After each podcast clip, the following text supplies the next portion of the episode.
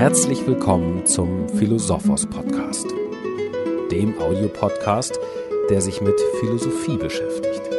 Innerhalb des Philosophos Podcasts hören Sie kurz und prägnant das Wesentliche zu einem Philosophen oder philosophischen Thema. In der heutigen Philosophos Folge geht es um Arthur Schopenhauer.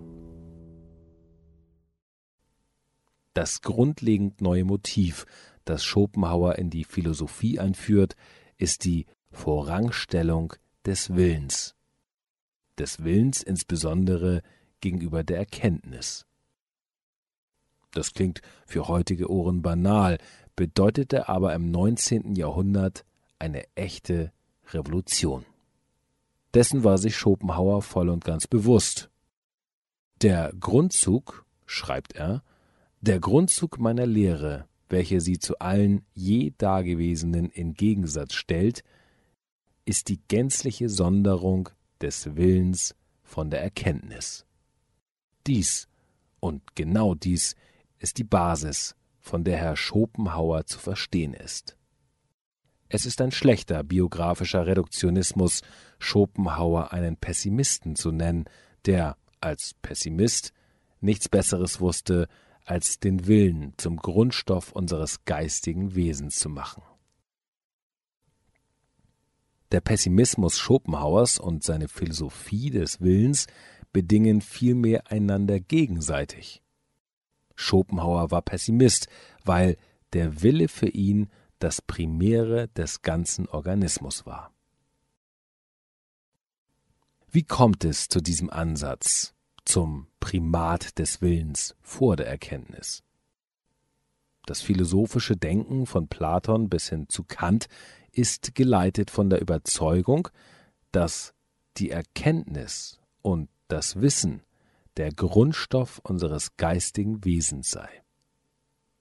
Die sinnfälligen Dinge der Erscheinung sind vergänglich, unbeständig, dem Werden unterworfen und damit der Wahrheit nicht zugänglich. Nur das, was beständig, bleibend, nicht der Zeit unterworfen ist, ist der Wahrheit fähig. Die Geschichte der Philosophie von Platon bis Kant ist in diesem Sinne nichts anderes als der Versuch, das Beständige im Werden zu finden dasjenige, was sich einer reduktionistischen Relativierung entzieht. Es ist wiederum Kant, der eine Epochenwende dadurch einleitet, indem er aufzeigt und aufweist, dass die Wahrheit als Bedingung möglicher Erfahrung nicht selbst wiederum Gegenstand einer raumzeitlichen Erfahrung sein kann. Dass also jenes Bleibende und Beständige in der Zeit für den Menschen ein unerkennbares Ding an sich bleiben muss. Dies ist die Stelle, an der Schopenhauer anknüpft. Dieses Ding an sich, obgleich nach Kant der menschlichen Erkenntnis prinzipiell nicht zugänglich, identifiziert Schopenhauer als Wille. Wille nicht als menschlicher Wille, schon gar nicht als von menschlicher Erkenntnis beleuchteter Willkür, sondern Wille meint hier bei Schopenhauer zunächst Wille alles Seinen, sich im Sein zu erhalten, Selbsterhaltung, blindes Streben nach Dasein und Daseinserhaltung bloßer, nackter Wille. Der spezifische Begriff des Willens ist das Novum und zugleich der metaphysische Angelpunkt in Schopenhauers Philosophie. Man nennt Schopenhauers Philosophie somit ganz zu Recht eine Willensmetaphysik. Vertritt jemand eine Metaphysik, so geht er von der Voraussetzung aus, dass die sinnfällige Welt der Erscheinungen nicht aus sich selbst erklärbar und verstehbar ist. Ein Phänomen verweist auf ein anderes Und wenn man das eigene Denken nicht willkürlich abbricht, mündet es zuletzt in einen Gegenstandsbereich, der über jede Erfahrung hinausweist. Menschliches Denken muss notwendig etwas setzen und voraussetzen, um Erfahrung ganzheitlich zu verstehen. Noch Immanuel Kant war der Meinung, Metaphysik ist notwendig. Schopenhauer also ist, wie nahezu alle Philosophen vor ihm, Metaphysiker. Und weil er den Willen als jenen alles entscheidenden Urgrund ausmacht, der Erfahrung bestimmt und prägt und verständlich macht, so heißt seine Philosophie Metaphysik des Willens. Kurz Willensmetaphysik. Der Wille vertritt bei Schopenhauer das, was bei Platon die Ideen sind, oder in der scholastischen Philosophie Gott, oder bei Descartes das Ich denke, oder bei Spinoza die Substanz, oder bei Leibniz die Monade und so weiter.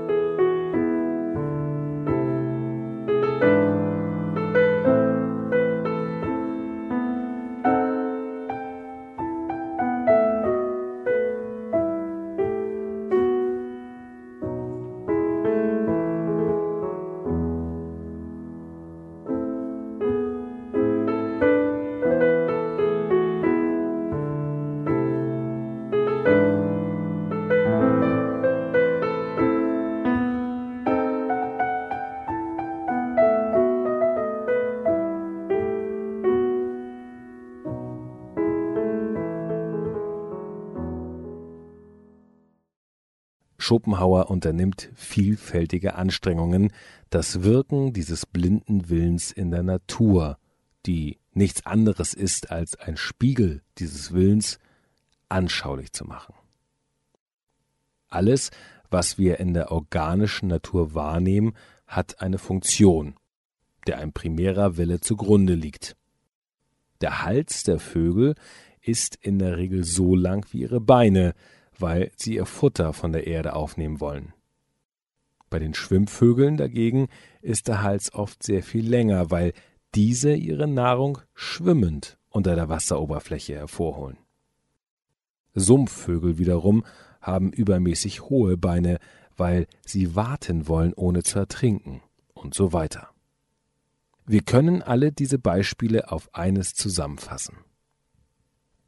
Der Stier stößt nicht, weil er eben Hörner hat, das heißt, weil er erkennt, dass er Hörner hat, und dann kommt noch der Wille hinzu, sie auch zu benutzen, sondern weil der Stier stoßen will, hat er Hörner. Schon die jungen Böcke und Kälber stoßen mit dem Kopf, noch bevor sie Hörner haben, weil die Willensrichtung, der ein Glied dienen soll, wirksam ist, noch ehe das Glied selbst vorhanden ist.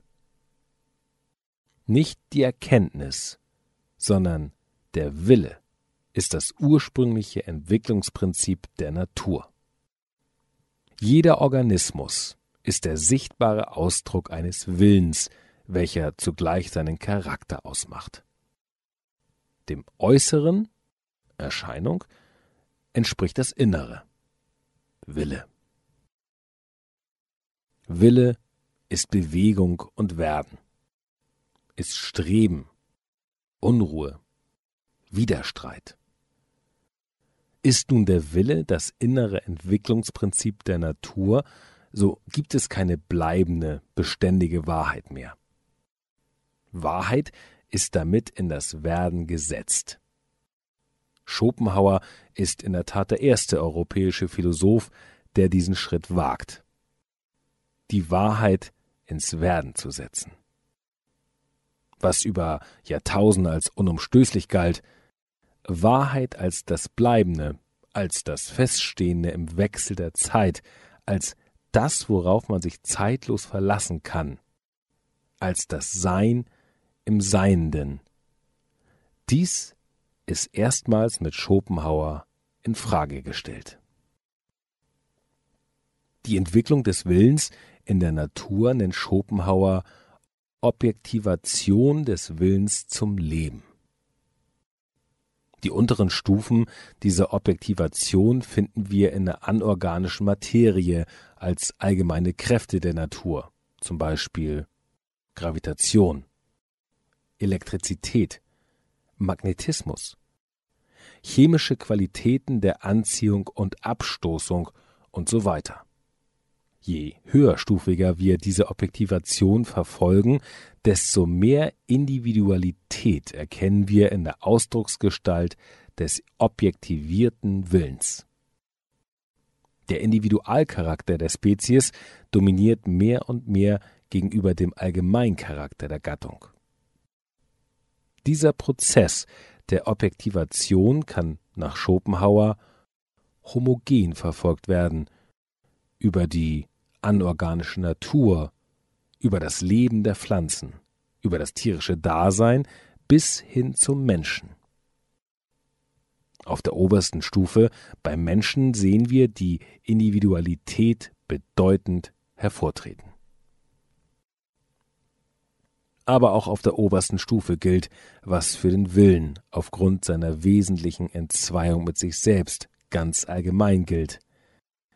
Wille ist Bewegung und Werden, ist Streben, Unruhe, Widerstreit, ist Bedürfnis und Mangel, also Leiden. Eine Daseinsform macht der anderen die Materie, den Raum und die Zeit streitig. Am grellsten sinnfällig wird diese Conditio Humanum am Beispiel der Bulldogs-Ameise in Australien. Wenn man diese Ameise durchschneidet, beginnt ein Kampf zwischen dem Kopf und dem Schwanzteil. Jener greift diesen mit seinem Gebiss an, und dieser wehrt sich durch Schlagen und Stechen. Hat sich der Wille einmal bis hin zum menschlichen Sein objektiviert, so ist auf dieser Stufe die Erscheinung nicht mehr durch mechanische Kräfte oder bloße Reize bestimmt, sondern der Wille schafft sich das Hilfsmittel der Motive und der Erkenntnis, um sich in dieser Stufe zu objektivieren. Mit diesem Hilfsmittel tritt eine zweite Qualität in die Welt. Die Vorstellung. Der Mensch ist nicht nur objektivierter Wille, sondern auch Vorstellung. Das heißt, der Mensch kann seinen Willen anschauen. Er kann ihn zum Gegenstand einer Betrachtung und Erkenntnis machen. Der Wille, der bis zu dieser Stufe eine erkenntnislose, bloß finster treibende Kraft war, hat sich auf dieser Stufe ein Licht angezündet. Das Licht möglicher Selbsterkenntnis bedingt als Kehrseite den Verlust einer Lebensorientierung aus Instinkt, bedingt als Kehrseite die Möglichkeit, dass die Objektivation des Willens in der Handlung nun auch verfehlt werden können. Irrtum wird möglich. Alle Bestimmungen der Schopenhauerschen Philosophie, einschließlich seine durchaus originelle Morallehre, können aus dem Befund deduziert werden, dass erstens der Wille das Primum movens aller Lebensäußerung ist und dass zweitens im Menschen Wille und Intellekt erstmals weit genug auseinandertreten, um bei ihrem Wiederbegegnen sich übereinander verwundern zu können. Nur der Mensch steht seinem Tod, der als Erscheinung des Willens ebenfalls zum Leben gehört, bewusst gegenüber, und aus diesem Gegenüber entstehen alle Fragen, welche einer bestimmten Antwort nicht fähig sind. Der Mensch ist nicht nur nach Immanuel Kant, sondern auch nach seinem Schüler Schopenhauer ein Animal Metaphysicum. Mehr Informationen über Arthur Schopenhauer, weitere Podcasts zu philosophischen Fragen und Themen sowie die umfangreichste Fachdatenbank mit über 20.000 philosophischen Büchern erhalten Sie bei Philosophos, der wissenschaftlichen Versandbuchhandlung für Philosophie, im Internet unter philo-sophos.de.